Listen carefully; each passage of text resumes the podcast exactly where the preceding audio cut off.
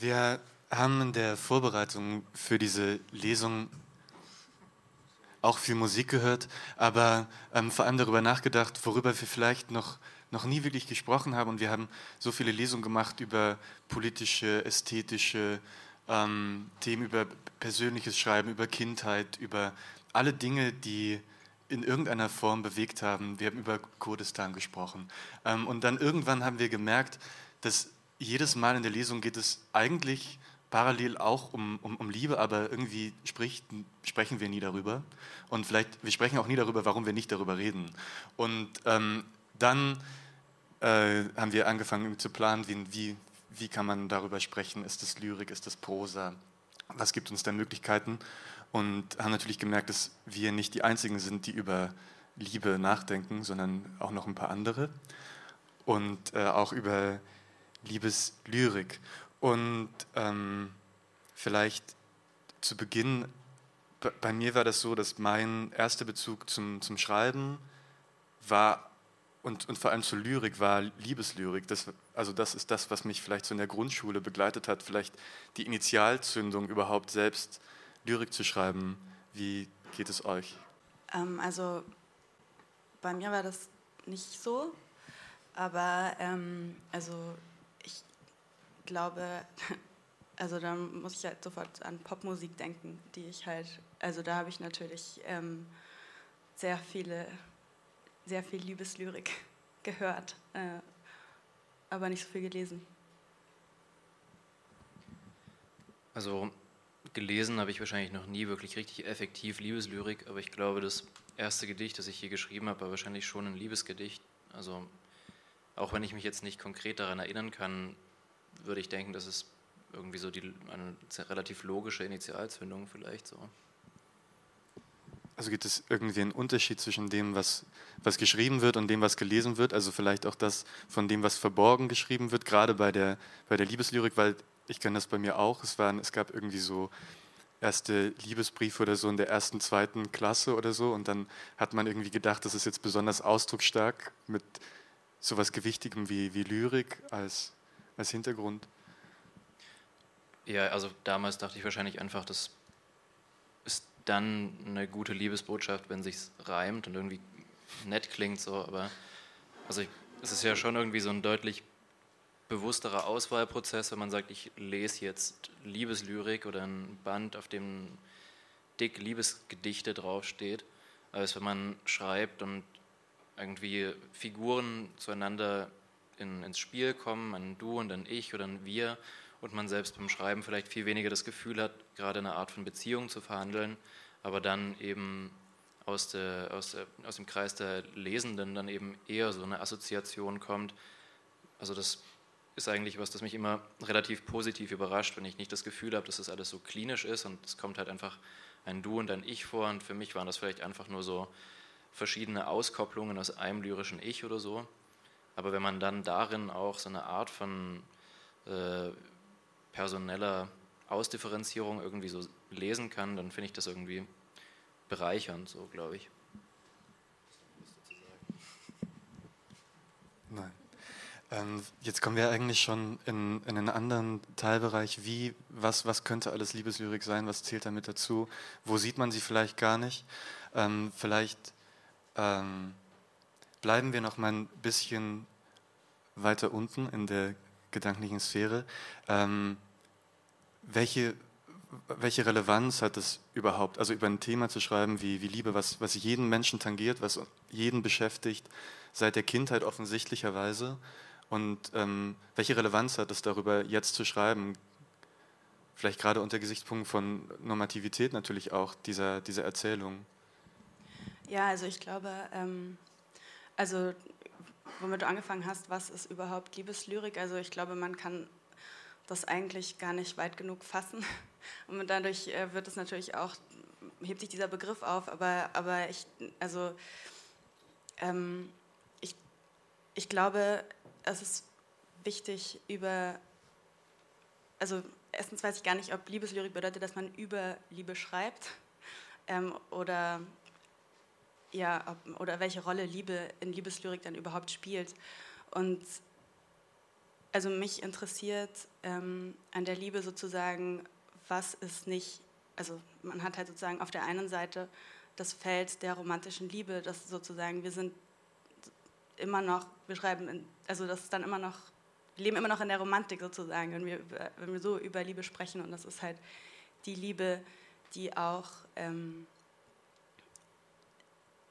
also vermarktet werden kann und die auch, ähm, in der auch Beziehungen vermarktet werden können zwischen Menschen.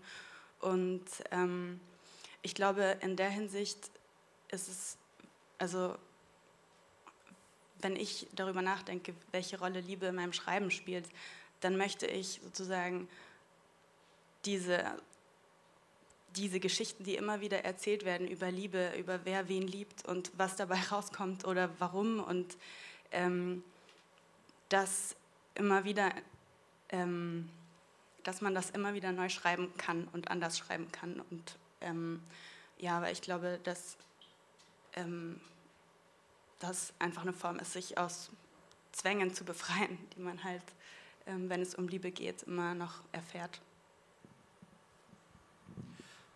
Ähm, ja, also ich bin auch der Meinung, so wenn man irgendwie die Tradition von, ohne dass ich da jetzt noch eine annähernden Experte dafür bin, aber die Tradition von dem, was Liebeslyrik sein kann, anschaut und dann irgendwie so davon ausgeht, dass es vor 800 Jahren oder so irgendwelche im Zölibat lebenden Mönche gab, die entschieden haben, was gute Liebe ist und was nicht und dass daraus trotzdem eine Art von, ja, teilweise schon widerspenstigen Minnesang und so entstanden ist, der sich eben nicht nur der unerfüll, äh, unerfüllbaren Sehnsucht an irgendeine Prinzessin oder sowas klammert, sondern eben auch an Dinge, die irgendwie sowas wie eben das tatsächliche Verhandeln von dem, was Minnesang ist, bei Walter von der Vogelweide oder irgendwie das äh, Verhältnis zum Lehnsherrn oder sowas, also eben doch schon so eine relativ große Varianz, dann, wenn man sich dieses Goal stellt, Liebeslyrik zu schreiben in einem kapitalistischen Weltsystem, muss man wahrscheinlich dann erst recht sagen, dass man irgendwie die Ansprüche dahingehend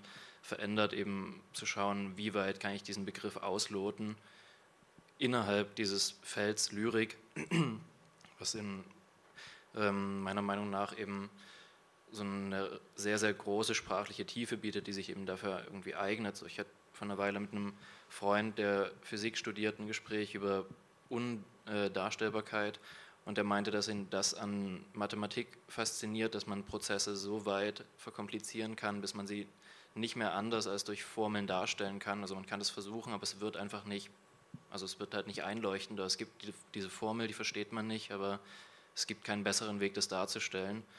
Und vielleicht ist in Sachen Liebeslyrik das so ein ähnlicher Prozess, den man durchlaufen muss, um ein Liebesgedicht zu schreiben oder so. Es gibt, ähm, wir haben, du hast es gerade schon angedeutet, es gibt eine sehr lange Tradition, äh, jetzt nicht von Liebeslyrik, dieser Begriff ist auch wir haben gemerkt, schwierig, aber über Beziehungen zu schreiben zu anderen Personen, egal ob lehnsher, ob ähm, äh, Partner oder gewünschter Partnerin. Ähm, und damit wandelt sich ja auch ständig im Schreiben quasi eine, eine Identifikationsfläche, die man vielleicht nach außen hin äh, bieten möchte. Und meint ihr, dass Lyrik anders als andere Medien wie zum Beispiel Film oder Prosa für diese Identifik Identifikationsfläche eine besondere Rolle spielen oder vielleicht eine andere Rolle spielen können, als es die anderen Medien tun, wenn sie ähm, über Beziehungen erzählen?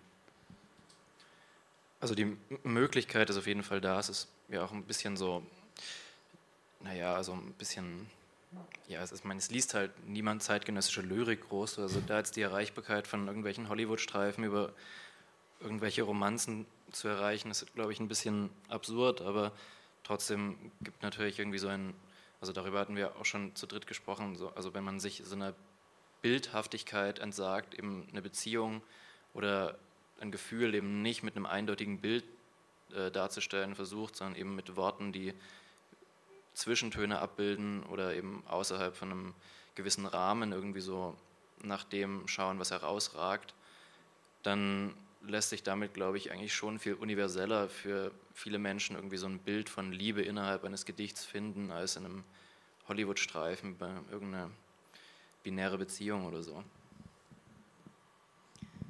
Aber das ist ja auch ein bisschen gemein, Film einfach nur auf Hollywood-Streifen immer. Ja, ja, ja, also ich, ich, ich glaube das ehrlich gesagt nicht. Also ich glaube nicht, dass Bildlichkeit das Problem ist.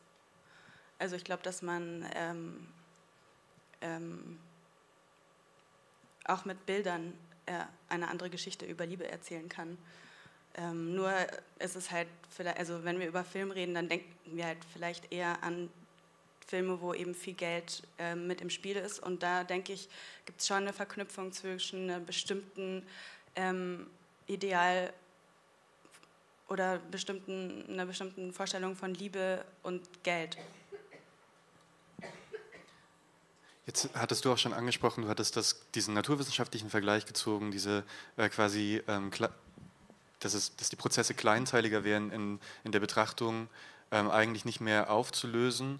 Und ähm, vielleicht das in der Lyrik der Punkt ist, warum äh, durch diese Bildlosigkeit vielleicht und vielleicht ein, eine, ein Versuch eines Widerspruchs, eine Art ähm, Kleinteiligkeit erzeugt werden kann, die nur noch das Gefühl zulässt, im Moment, aber eigentlich das Lieben geschlechtslos ist und eigentlich auch ziellos. Es ist nicht mehr klar, und das ging mir jetzt beim Lesen auch in, in Vorbereitung von, von Liebeslyrik so, dass nicht mehr klar ist, ähm, geht es eigentlich, geht es um Mutterschaft, geht es um Kindsein, geht es um eine, eine ganz, so eine binäre Beziehung, geht es um ein Arbeitsverhältnis. Es ist überhaupt nicht mehr auszulesen, aber die Emotion ist auszulesen. Ja, also klar, ähm, das ist möglich, aber es ist auch möglich, ähm, genauso kleinteilig eine ähm, klassische Hollywood-Liebesgeschichte zu schreiben. einen Roman darüber zu schreiben, auch sehr, also ich, ja, ich weiß nicht, vielleicht habe ich es auch noch nicht richtig verstanden, was du meinst. ich versuche nur irgendwas zu antworten. ähm, also ich wenn ich das so verstanden habe, wie ich denke, dass es vielleicht richtig ist, deine Aussage oder Frage, dann würde ich antworten, dass, also dass ich auch denke, dass die Möglichkeiten natürlich da sind in so einem Filmbetrieb, dass man das vielschichtig aufzäumt und irgendwie die Vielgestaltigkeit von so einer Beziehung oder von irgendeinem Liebesgeflecht irgendwie darstellt. Aber ich habe, also vor einer Weile habe ich ein Gedicht Band von Peter Borkowitz gelesen, das ist ein tschechischer Dichter, der eigentlich relativ sachlich schreibt und dann aus dem Nichts so ein Band über die Liebe geschrieben hat und der sich schon so stark unterscheidet von seinem anderen Zeug, ohne dass er das selbst irgendwie so intendiert hat. Und erst im Nachhinein hat er davon gesprochen, dass es ihm aufgefallen ist, dass er einfach so die eine Präzision von Unschärfe beschrieben hat und so das ist irgendwie das, was für ihn Liebeslyrik war. Und das fand ich so ein, einerseits unprätentiös und ein bisschen niedlich, aber halt auch, glaube ich, relativ wahr, so dass irgendwie eben auch in einem, so wie er das benutzt, in einem wirklich nicht besonders anbiedern zeitgenössischen, äh, in einer anbiedern zeitgenössischen Stimme, sondern relativ klassisch und eben trotzdem, also so eine unpräzise Art und trotzdem, also trotzdem hat es so eine Art Taktung oder sowas und das ich glaube, das ist so ein, allein so ein rhythmisches oder so ein stilistisches Zusammenspiel, das eben auch dann für so eine Liebesambivalenz stehen kann oder sowas. Und das sind so Dinge, die man mit Filmen hundertprozentig auch machen kann, aber die vielleicht in so Sprache irgendwie unmittelbarer durchgesetzt werden können, könnte ich mir vorstellen. Ich denke, Beschreibung der Unschärfe trifft unheimlich gut, was ich versuchte zu beschreiben. Cool. Ähm, jetzt Jetzt äh, sind wir schon wieder in diesem äh, zeitgenössische ähm, Lyrik und äh, eben Beschreibung von Unschärfe ganz weit entfernt von, von Minnegesang, worüber wir vorher äh, sprachen. Also scheint es ja vielleicht so eine Art Veränderung, also auch ein, ein kleinteiliger Werden zu geben. Und jetzt haben wir vorhin auch schon über Musik gesprochen, über Popmusik, die ähm, vielleicht für dich eher Ausgangspunkt war, über dieses äh, Schreiben über, über Liebe und ähm, meint ihr, das funktioniert? Ich meine, wir haben auch einen Musiker da, äh, der vielleicht besser Bescheid weiß als wir. Ab, ähm, Worüber Bescheid weiß? ähm, wie das so ist in der Popmusik. Ob, man, ob es dort eine, ob man textlich immer noch so baut, dass man eine Geschichte erzählt, ähm, oder ob auch dort die Prozesse, die man beschreibt, kleinteiliger werden, wenn man über Liebe schreibt, singt. Ähm, Also in der Popmusik, das ist jetzt so ein bisschen, wir waren gerade sehr, schon ganz schön tief eingetaucht und ich glaube, wenn man die Popmusik betrachtet, wird Liebe schon sehr oberflächlich einfach, das ist ein Thema, was sehr beliebt ist, weil es einfach sehr gut, damit kann jeder sich, äh, ja, wird jeder angesprochen. Jeder hat Gefühle schon mal zu einem Menschen gehabt. Deswegen wird das einfach sehr gerne benutzt.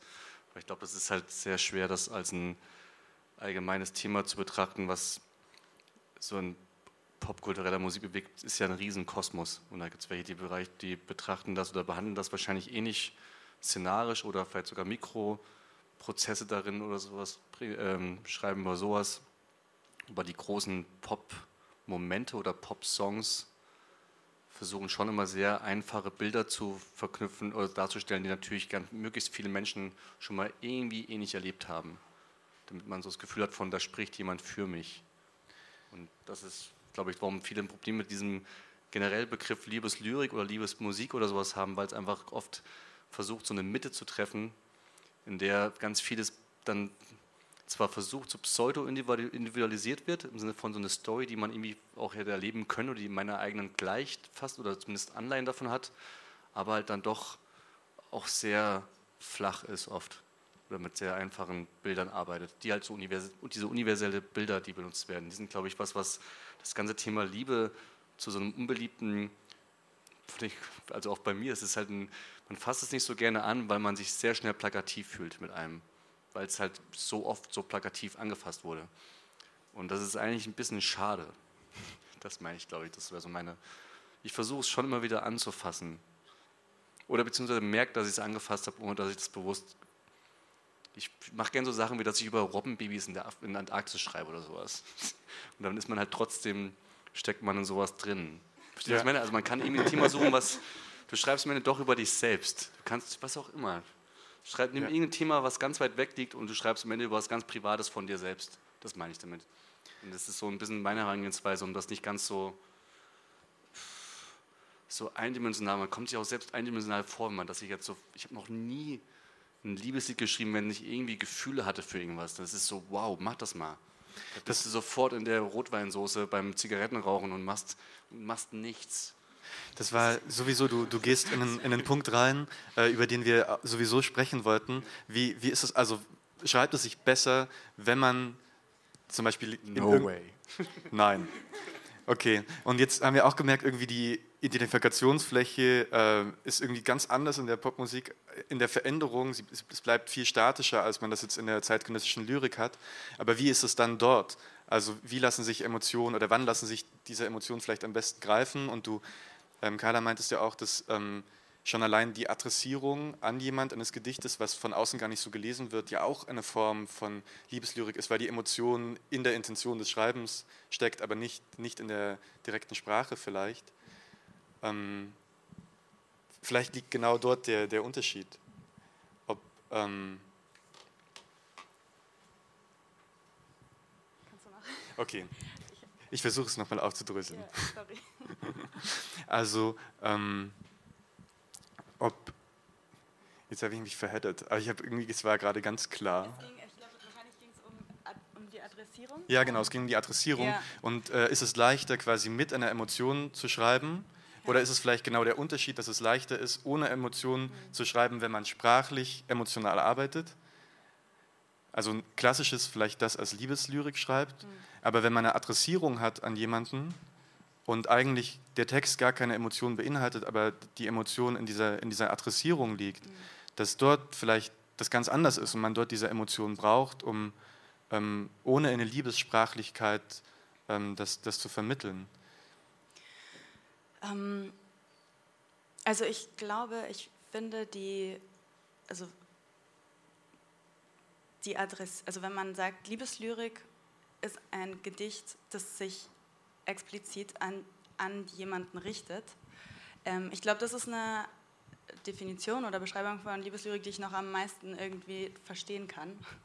Ähm, weil, genau, und dann eben unabhängig davon, was da drin steht, weil ähm, ich weiß nicht, ich finde es so schwer auszumachen, was ist jetzt, also wenn man ein Gedicht schreibt, was daran ist jetzt, wo geht es jetzt darum um Liebe? Also ist es eine bestimmte Wortwahl? Dann fände ich es total platt. Also dass, wenn man einfach nur so Triggerwörter benutzen muss, dann äh, das reicht, das reicht ja noch nicht. Ähm, ähm, ja, ich glaube generell habe ich ein Problem, klar zu unterscheiden, was sind, so wenn wir jetzt genereller über Emotionen in Texten sprechen, ähm, was ist denn dann, was ist denn kein Affekt oder was ist keine Emotion oder was oder wie kann ich überhaupt, wenn ich etwas schreibe, sagen, was daran, also das löst ja bei, bei jeder Person, die das liest, was komplett anderes aus und lässt manche Leute komplett kalt oder äh, und genau. Ähm, und deswegen finde ich es so schwer, sozusagen das am Text festzumachen, ob das jetzt Liebeslyrik ist oder nicht. Und ähm, dann, ja. Vielleicht nochmal zurück. Es ging um, um Emotionen, ob, also inwieweit Emotionen notwendig ist beim Schreiben, weil Jonas meinte, es wäre viel, viel einfacher ohne jegliche, ähm, also wenn man emotional gerade nicht involviert ist, Aber quasi ist über Liebe zu schreiben. emotional nicht involviert? Nein, es geht um also quasi eine na, nie, natürlich ja, nicht. Ja, genau. Aber in diesem spezifischen Fall von, von Beziehung, von, von, von Zwischenmenschlichkeit, die man durch diesen Text ausdrücken möchte, natürlich sind immer Emotionen da. Ich, das ist, glaube ich, steht außer Frage. Ich spreche nur von Distanz. Eine gewisse Distanz, nicht wenn man gerade in irgendeinem Gefühlsobstsalat steckt. Ja. Dann macht es keinen Sinn. Das meine ich. Drauf, diesen Draufblick. Ja, aber du hast, ich muss sagen, du hast auch, finde ich, recht, dass, dieses, dass es sowas gibt wie Begriffe ähm, für ein Gefühl, also dieses Liebe, Liebes, Liebeslyrik oder sowas. Man kann ja auch, in der Musik ist es ganz anders, du kannst ein Liebeslied schreiben und kannst einen Text dazu schreiben, der nicht um Liebe geht. Und trotzdem empfinden es alle als ein Liebeslied. Kannst du Schnulze schreiben und über den Tod singen. Und keiner wird es mitbekommen. Nicht mal das. Du kannst umgekehrt eine riesen Parade machen und über den Tod singen. Und keiner wird es mitbekommen. Also es gibt dieses Gewand, da gibt es diese andere Ebene dazu. Ich glaube, gerade bei Lyrik ist es einfach es ist noch mal schwerer, solche Themen anzufassen, weil halt Sprache super nackt ist. Du hast nicht diesen extra Schleier mit, du hast Sprache und Musik dazu oder irgendwas. Und wie willst du dann halt so ein, in Anführungszeichen, abgetroschenes Thema oder so eins, wo es um diese, wo es diese, diese mehreren Ebenen scheinbar gibt. Es gibt Begriffe, die das triggern, es gibt ein Gefühl, ähm, das in der Sprache wirklich zu, komplett zu definieren und darin sich nicht in so einem vorgetrampelten Pfad zu bewegen, den schon, der schon, der halt echt auch leider echt vielerorts abgetragen ist, ähm, da noch was Neues zu entdecken quasi oder halt das nochmal neu zu vermitteln, ist, ich finde es halt extrem spannend, das hinzukriegen, muss ich sagen, auf eine Weise, weil es wirklich sau schwer mir vorkommt. Ich bin froh, das nicht machen zu müssen. Aber das verstehe ich gut. Ähm, was, sich, was sich vielleicht festhalten lässt, ist, dass äh, trotzdem wir ein Vorgespräch hatten, ein langes Vorgespräch, ähm, und oft über, das, über die Thematik gesprochen haben, es ist eine Thematik, die, die sich ständig verändert. Es gibt die, die Haltungen, die wir auch entwickelt haben bei dem Vorgespräch, waren keine, keine statischen und es ist kein Thema, das sich lösen lässt, sowieso nicht. Ähm, aber bei dem in der zeitgenössischen Lyrik gerade eben viel passiert, sehr, sehr viel Unterschiedliches passiert und ähm, das sich in fast jedem Bereich, egal wie entfernt der scheinen mag, finden lässt. Und ähm, deswegen sorgt das vielleicht bei uns dafür, dass wir nie wieder einen Abend zur Liebeslyrik machen müssen, weil wir das begriffen haben. Oder vielleicht jetzt jeden Abend das machen. Ähm, und äh, bevor wir vielleicht noch im Nachgang bei Schorle oder so über das eine oder andere sprechen können, ähm, spielt Jonas noch einmal für uns.